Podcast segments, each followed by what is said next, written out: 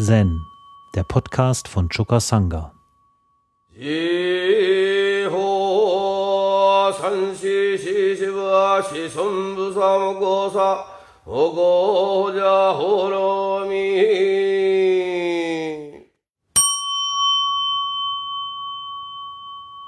Aus dem Rinzai Roko. Jemand fragte, was ist Buddha Mara? Der Meister sagte, ein zweiflerischer Gedanke in eurem Geist ist Mara. Wenn ihr erkennt, dass die 10.000 Dharmas niemals entstehen, dass Geist wie ein Phantom ist, dass nicht einmal ein einziges Staubkorn oder ein einziger Dharma existiert, dass es absolut keinen Ort gibt, der nicht makellos rein ist. Das ist Buddha. Somit sind Buddha und Mara zwei Zustände. Der eine rein, der andere unrein. Meiner Ansicht nach gibt es keinen Buddha, kein fühlendes Wesen, keine Vergangenheit, keine Gegenwart. Die Verwirklichung ist augenblicklich erreicht, ohne Zeit, Übung, Erkenntnis, Gewinn oder Verlust zu benötigen. Über alle Zeiten hinweg gibt es keinen anderen Dharma. Selbst wenn es einen Dharma gäbe, der dieses überträfe, sage ich euch, dass er wie ein Traum wäre, wie ein Phantom. Das ist meine ganze Lehre.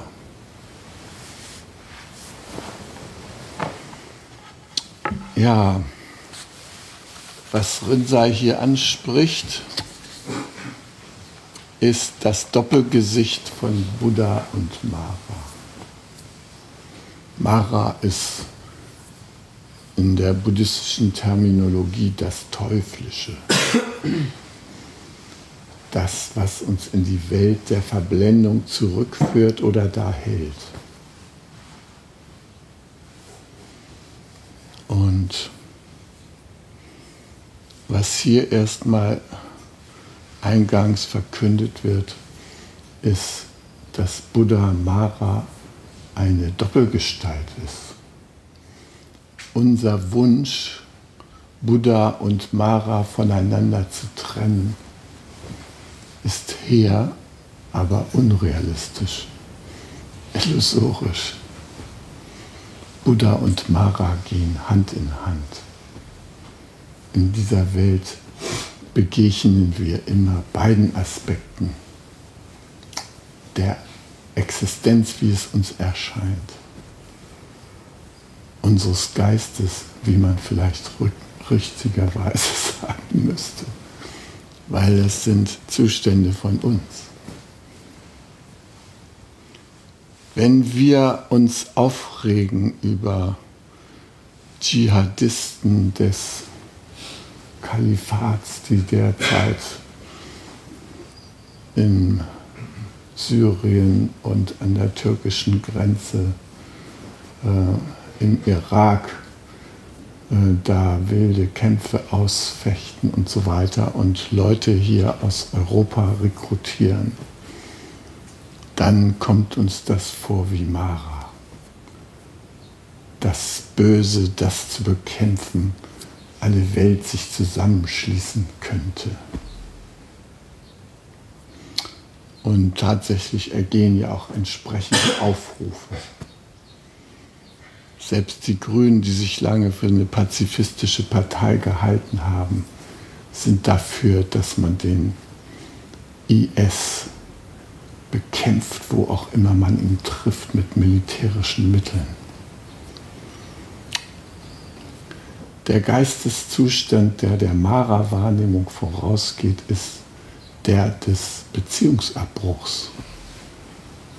Putin, der ist auch jetzt schon im Mara Feld angekommen. Wir sehen ihn natürlich außen. Aber in Wirklichkeit ist das ein Zustand von uns. Wir haben die Bereitschaft aufgekündigt, ihn zu verstehen. Demjenigen gegenüber, dem wir aufgehört haben, unser Verständnis anzubringen,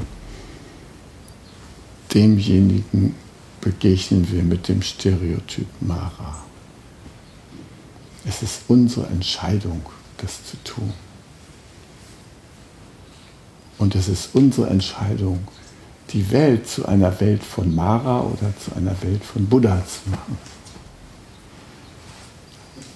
Also den Buddha-Pol zu fördern oder den Mara-Pol. Beides kommt im Gesamtpaket. Das weiß jeder, der heiratet oder sonst irgendeine enge Beziehung zu einem anderen Menschen eingeht. Da sind die schönen Buddha-Seiten, ja, Kayakuran, der Blumengarten. Ja? Was ist der Buddha, wurde Umon gefragt. Kayakuran, hat er geantwortet. Ein wunderschöner, gepflegter Blumengarten. Ja, so hätten wir den Buddha gerne. Und so hätten wir auch unsere Welt am liebsten ein wunderbarer Garten, so eine Art Lebensgarten ohne Mara. Ja.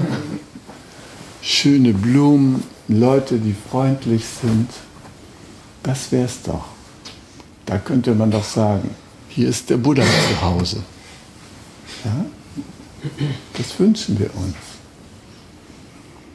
Aber in dem Beispiel von Kayakuran, als der Humon sagt, ja, der wahre Buddha-Körper, das ist Kayakuran, so ein schöner, gepflegter, gezähmter, immer wieder betreuter Blumengarten.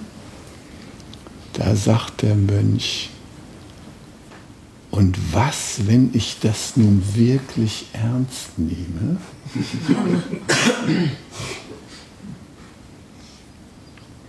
Dazu sagte Umon seinerzeit, Goldhaarlöwe.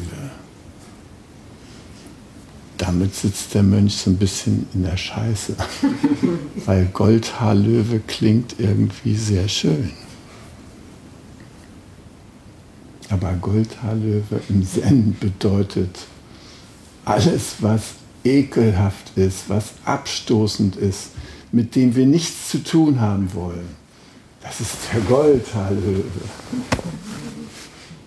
in Zen-Deutsch, ja, der Goldhaarlöwe.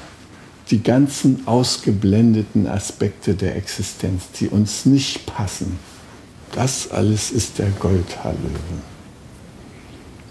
Das ist Mara.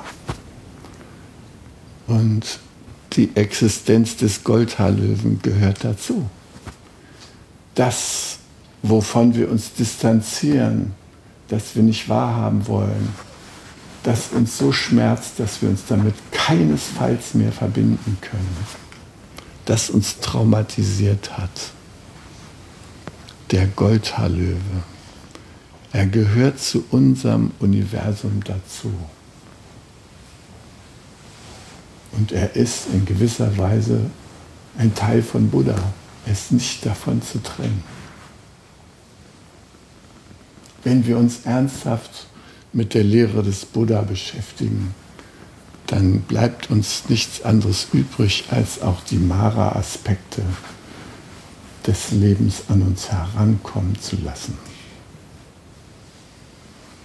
Joshu hat es ja mal so ausgedrückt, als ein Samurai zu ihm kam und sagte, Gibt es eigentlich auch Zen-Meister, die in die Hölle gehen? Und Joshu gesagt, selbstverständlich, wo sollten wir beide uns wohl sonst treffen?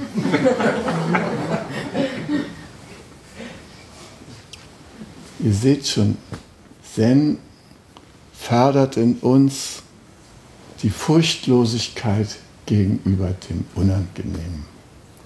Die Bereitschaft, das Unangenehme anzuschauen und es mit Augen anzuschauen, die uns ermöglichen, uns damit zu verbinden. Sozusagen unser Herz in der Richtung zu erweitern. Der Mara-Aspekt der Existenz. Oh, wir würden am liebsten die Augen schließen, unser Wohnzimmer aufräumen, schönen Film aus Hollywood auslegen und den Rest der Welt so sein lassen, wie er ist. Verrucht unerklärlich bösartig. Das hätten wir gerne. Aber wenn wir Zen üben, dann sehen wir, dass wir uns dann in die Welt der Illusionen begeben. Die wahre Wirklichkeit ist, wir haben Buddha und Mara-Zustände in unserem Geist.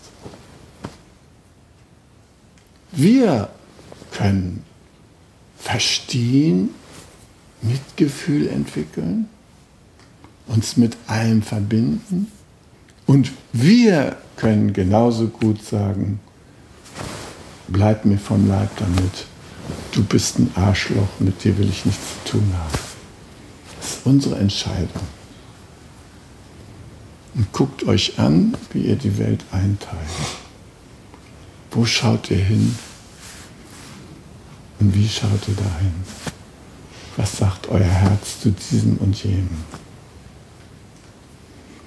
Wenn wir da in Richtung Taliban-Kämpfer und so weiter gucken, dann ist für uns klar, das sind keine Menschen mehr, das sind irgendwie Bestien. Wenn wir wirklich mit dem Herzen schauen würden, dann würden wir erkennen, dass genau diese bestialischen Züge zu unserem Potenzial dazugehören. Wir sind ebenfalls zu allem zu fähig. Wir leben nur unter Bedingungen, die uns in der Hinsicht privilegieren, die das jetzt nicht gerade fördern. Aber wir könnten ganz genauso verrucht sein wie die. Und wenn ihr euch mal anschaut, was für junge Männer da in diesen komischen heiligen Krieg da ziehen, ja, ja das sind Menschen, die in unserer Gesellschaft nicht anerkannt werden. Die mussten sich ständig mit Sätzen auseinandersetzen. Ich fick deine Mutter oder irgend sowas, ja und haben dann Wut gekriegt und haben gesagt, ich bring dich um. Ja, in so einer Welt leben sie. Und diese Menschen, die kriegen dann 20.000 Euro geboten, um in einen Krieg zu ziehen, der auf jeden Fall bedeutsam ist. Das können Sie sich jeden Abend im Fernsehen davon überzeugen. Der wird ernst genommen. Da wird ständig darüber berichtet wird darüber berichtet, dass wir dem Kindergarten 1000 Euro gespendet haben für neue Schaukeln? Nein. Wird darüber berichtet, dass die Stadt XYZ der, an der kurdisch-türkischen Grenze eingenommen worden ist und dass dabei irgendwelche Gräueltaten passiert sind? Ja. Warum? Mara verlangt von uns, ernst genommen zu werden als Kind unseres eigenen Geistes. Nicht als irgendwas, von dem wir uns trennen können. Das bilden wir uns ein. Es ist ein Kind unseres eigenen Geistes. Nehmen wir jeden Einzelnen, der dahin zieht, als Mensch. Nehmen wir jeden Einzelnen von denen und schauen uns an, was ist aus seiner Buddha-Natur geworden? Warum lebt er sie nicht? Warum ist sie verschüttet? Warum wendet er sich der Gewalt zu? Es gibt keine Menschen, die Gewalt von Geburt an lieben. Es gibt nur Menschen, die zu Gewalttätern gemacht worden sind. Und wir haben unseren Beitrag da geleistet. Wir haben denen bestimmte Arten und Bereiche der Zugehörigkeit konsequent verweigert. Joachim Bauer, wie ich schon gesagt hatte, hat das erforscht durch diese ganzen Aufnahmen zur Gehirnerforschung, ja, neurobiologische Untersuchungen haben gezeigt, wenn ich einem Menschen die Zugehörigkeit bestreite, dann ist das für ihn ein größerer Schmerz, als wenn ich ihm den Rücken grün und blau schlage. Aber mit welcher Leichtigkeit bestreiten wir bestimmten Menschen die Zugehörigkeit, den Kontakt, die nehmen unsere Bereitschaft zurück, uns mit denen zu befassen. Ja, diese Teile der Welt, die hier drin sind, die schlagen zurück, die machen sich bemerkbar. Das sind die Herzerweiterungsmittel des Universums. Und diesen Herzerweiterungsmitteln des Universums begegnen wir auf Schritt und Tritt. Und die sind immer eine Möglichkeit. Und es gibt auch etwas Heiliges, was da am Ursprung steht, bevor wir diesen Buddha-Mara-Geist entwickeln da gibt es so ein unschuldiges Stadium in unserer Entwicklung. Hier so mit 10, 12, 13. Für Papa von Sophie. Alle diese schönen, unschuldigen Dinge drauf. Ja. Da ist der Gefühlsbach, so ein schöner, doller Wasserfall die Emotionen in voller Breite schäumen da herunter. Ja. Hier oben schwebt der Nikolaus vorbei mit seinem Rentier vorne weg. Über die Häuser, da fallen die gefüllten Stiefel mit den Weihnachtsmännern, Nüssen und so weiter vom Himmel. Ja. Und die Engel, die begleiten diesen ganzen Prozess mit ihrem Segen hier oben. Ja. Und hier unten ist ein Kind, was sich freut, weil es Schlittschuh laufen kann. Also, ihr könnt sehen, äh, hier ist die Welt noch in Ordnung. Ja. Nix Mara zu sehen. Und ähm, deshalb finde ich es so wichtig, dass wir bei unserer Forschung auch immer wieder mal die Basis ansteuern nämlich unser inneres Kind. Ja? Unsere inneren Kinder, wenn wir die an die Hand nehmen und mit denen im Bunde sind, dann sind wir mit unserer uranfänglichen äh, Ausstattung im Bunde. Ja, mit unseren Bewegern, mit denen wir auf die Welt kommen, mit denen wir als Kinder hier ankommen. Meine Kinder, die habe ich erlebt, die hatten alle nur eins im Sinn. Sie wollten ihre Eltern irgendwie fröhlich machen, hatten Lust darauf, ihre Liebe zu zeigen und in jede Richtung auszuleben. Ja? Bei all meinen Kindern habe ich so eine Grundanständigkeit erlebt. Die hatten keine Idee, dass man der Katze als erstes mal einen Knoten in den Schwanz binden muss. Ja? Nicht. Kommt durchaus vor, solche Sachen. Ja? Aber meistens sind das schon Reaktionen. Ja, ursprünglich ist davon nichts zu sehen. Und dieses Vitale, dieses mit dem Lebendigen, mit dem Großzügigen, mit dem Wilden so im Bunde zu sein, das haben wir in der Kindheit. Ja. Und dann werden wir da in so kleine Kästen eingepasst. Ja. Dann muss diese Seite darf dann nicht mehr so leben und jenes nicht mehr, weil am Ende unseres Entwicklungsprozesses steht ja ein Kunstprodukt, der voll einsatzfähige nicht mehr nachdenkende Leistungstiger, ja, der in dieser Gesellschaft allen Anforderungen, denen man ihm stellt, gerecht wird. Ohne Mullen und Knullen. Ja? So. Das ist so ein merkwürdiges Ideal. Und das geht mit allen möglichen Mara-Begleiterscheinungen einher. Und die wollen wieder eingeholt werden. Die wollen wieder zurückgeholt werden. Buddha Mara ist eine Einheit. Letztendlich. Ja? Es ist etwas, das ich künstlich in zwei Teile aufteilen musste, weil es anscheinend nicht gemeinsam existieren durfte. Wenn wir irgendwo Dämonen begegnen, dann ist die beste Art und Weise, damit umzugehen, mit den Dämonen in Kontakt zu gehen. Ja? Machen wir sie nicht zu Feindbildern, mit denen wir Dart spielen, sondern gehen wir auf das Dämonische zu und stellen wir fest, alles Scheinriese. Ja? Herr Totur, gar nicht so schlimm.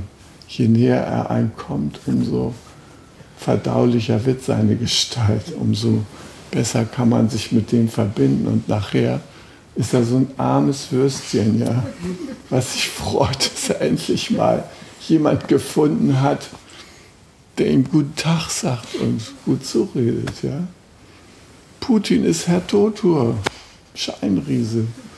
Obama, Herr Totur. IS-Kalif, Herr Totur. Alles Scheinriesen, alles Scheindämonen. Wenn wir auf die zugehen, uns mit denen verbinden, dann werden die alle Buddhas. Es ist unsere Entscheidung, das zu tun. Ich bin in großer Sorge, wie die große Politik mit Russland umgeht. Ja? Der Erste Weltkrieg, wie der begann, das war ein Schläferkrieg. Keiner wollte es. Plötzlich war er da. 14 Millionen Tote, der erste. Der Zweite Weltkrieg ist aus dem Ersten Weltkrieg entstanden. 50 Millionen Tote. Ich möchte mal in die Runde fragen, der Leute, die da politische Debatten führen. Wie viele Millionen wollen wir denn diesmal riskieren? Warum schrauben wir da an dieser Schraube des Verständigungsabbruchs? des Mara-Aufbaus. Warum tun wir das? Warum glauben wir uns das leisten zu können, die Bedürfnisse und Interessenlagen einer bestimmten Gruppe von Nationen, Menschen und so weiter ignorieren zu können? Müssen wir uns erst wieder durch brutalste Konfrontation eines anderen belehren lassen? Wollen wir Mara und Buddha vollständig in uns abtrennen und aufeinander loshetzen? Das kann es doch wohl nicht sein. Ne? Ich verstehe das nicht. In unseren Medien, wer sagt, die Russlandkenner, wer sagt, Leute, guckt doch mal hin. Man muss ja nicht deren Meinung sein, aber man kann doch sehen, dass sie bestimmte Interessen haben. Ja? die kann man doch nicht einfach ignorieren, wenn das riesige Nachbarn sind. Ja? Da können wir doch nicht einfach drüber weggehen. Ja?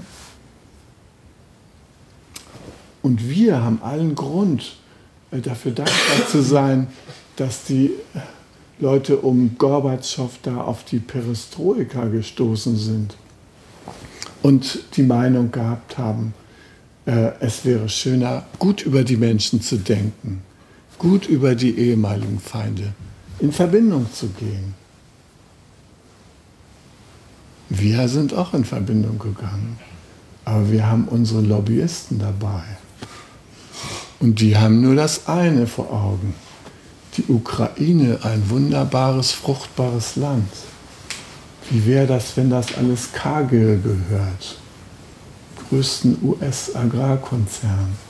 Der investiert da, der kauft da Häfen auf. Ja. Die Ukraine war die Kornkammer der ehemaligen Sowjetunion. Ähm, wie fühlt man sich, wenn das plötzlich alles jemand anders gehört, wenn der die Bedingungen diktieren kann, unter denen ich an das Getreide noch rankomme? Wie schön ist denn das? Wir wissen das selber, wie, wie man sich da fühlt, wenn man dem Diktat von irgendwelchen Leuten ausgesetzt ist. Also haben wir doch mal Verständnis dafür, dass das nicht jeder schön findet. Dass nicht jeder denkt, eine Maidan-Revolution oder eine orange Revolution, die erfolgte aus lauter Menschlichkeit. Nee, da haben Konzerne Milliarden reingesteckt, dass diese Revolution da stattfindet. Ich möchte mich auch mit den Leuten verbinden können, die das tun. Ja? Die haben auch ihre Gründe und wahrscheinlich haben sie auch ihre Buddha-Motive, die nur verschüttet sind und am ewigen Geld verdienen wollen. Ja? Trotzdem, wir müssen in alle Richtungen schauen. Wir müssen Verständnis in alle Richtungen entwickeln, nicht nur in eine Richtung. Ja? Also das ist mein Plädoyer, wenn es um das Umgehen mit Buddha Mara geht. Buddha Mara ist immer in unserer Umgebung, weil es hier oben ist. Buddha Mara machen wir. Das Universum ist nicht Buddha Mara. Wir machen daraus Buddha Mara. Und wir können deshalb auch Buddha Mara miteinander versöhnen. Also, gebt den Dämonen Futter, macht sie klein, macht aus ihnen schrecklichen Goldhaarlöwen, macht aus ihnen durch Verbindung schnurrende Schoßkätzchen. Und dann freut euch an dem Zusammensein damit. Hi. Zen, der Podcast, ist eine Produktion von Chokasanga e.V. in Kooperation mit dem Podcaststudio Paderborn.